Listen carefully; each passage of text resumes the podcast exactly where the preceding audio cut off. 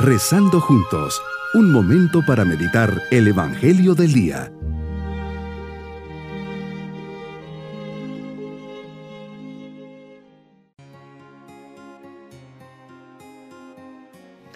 Comenzamos un nuevo día llenos de la presencia de Dios en este día martes de la décima primera semana del tiempo ordinario. Ponemos todas nuestras intenciones a los pies del Señor. Te busco, Señor, en este día y deseo acercarme y aprender de ti. Sé que hablas a mi alma y que deseas lo mejor para mí y me muestras el camino. Ayúdame a ser dócil a tu voluntad, a abrirme a tus designios y al plan de vida que tienes preparado para mí, pues sé que es lo mejor que me puede suceder. Haz que siendo tu fiel servidor, sea ejemplo para los demás.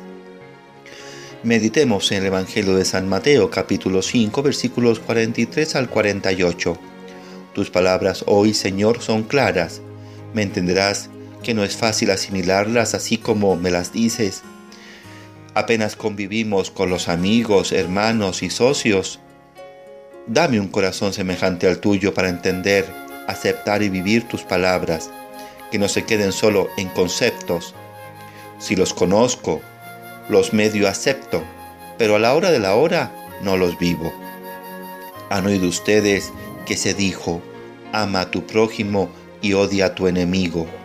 Yo en cambio les digo, amen a sus enemigos, hagan el bien a los que los odian y rueguen por los que los persiguen y calumnian, para que sean hijos de su Padre Celestial, que hace salir su sol sobre los buenos y los malos, y manda su lluvia sobre los justos y los injustos.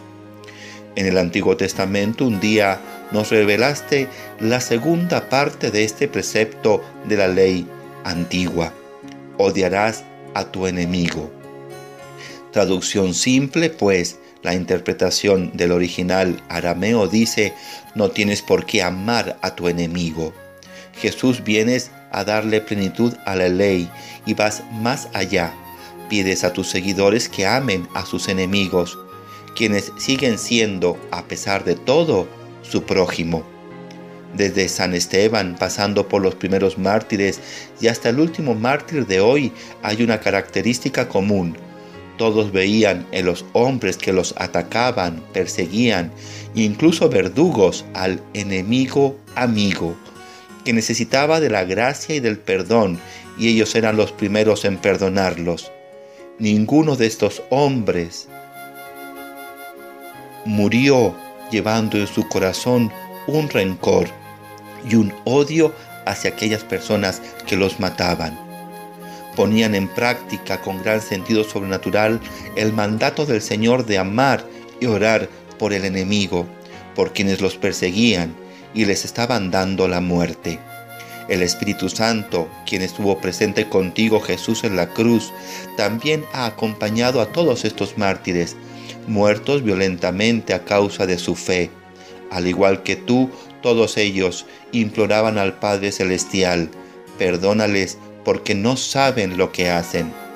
Señor, no permitas que se almacenen odios, rencores, sentimientos de venganza por nadie, ni por la persona más despiadada del mundo que venza mi soberbia y egoísmo y que de corazón ame a mis enemigos.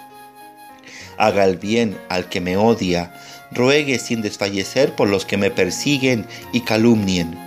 Tu respuesta es clara, hace salir el sol sobre buenos y malos y mandas tu lluvia sobre justos e injustos. Que este esfuerzo apoyado por tu gracia me lleve a ser perfecto como tu Padre Celestial es perfecto me llamas a ser imagen y semejanza tuya. Como complemento de esta meditación puedes ir a YouTube. Deja secar la ira, sembrando esperanza 2. Mi propósito en este día es amar a todos por igual. Amaré especialmente a mis enemigos, haré el bien a quien me odia y rezaré por quien me persigue. Romperé el círculo de odio. Mis queridos niños, Jesús hoy toca a la puerta de mi corazón para enseñarme el verdadero amor. Siempre en la escuela hay algún compañerito o compañerita que me hace sufrir, me agrede o me insulta. Como dice Jesús, rezaré mucho por esa persona y siempre haré el bien a todos.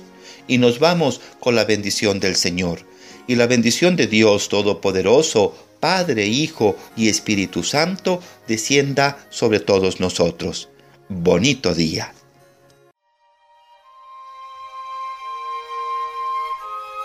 Hemos rezado junto con el Padre Denis Doren, Legionario de Cristo.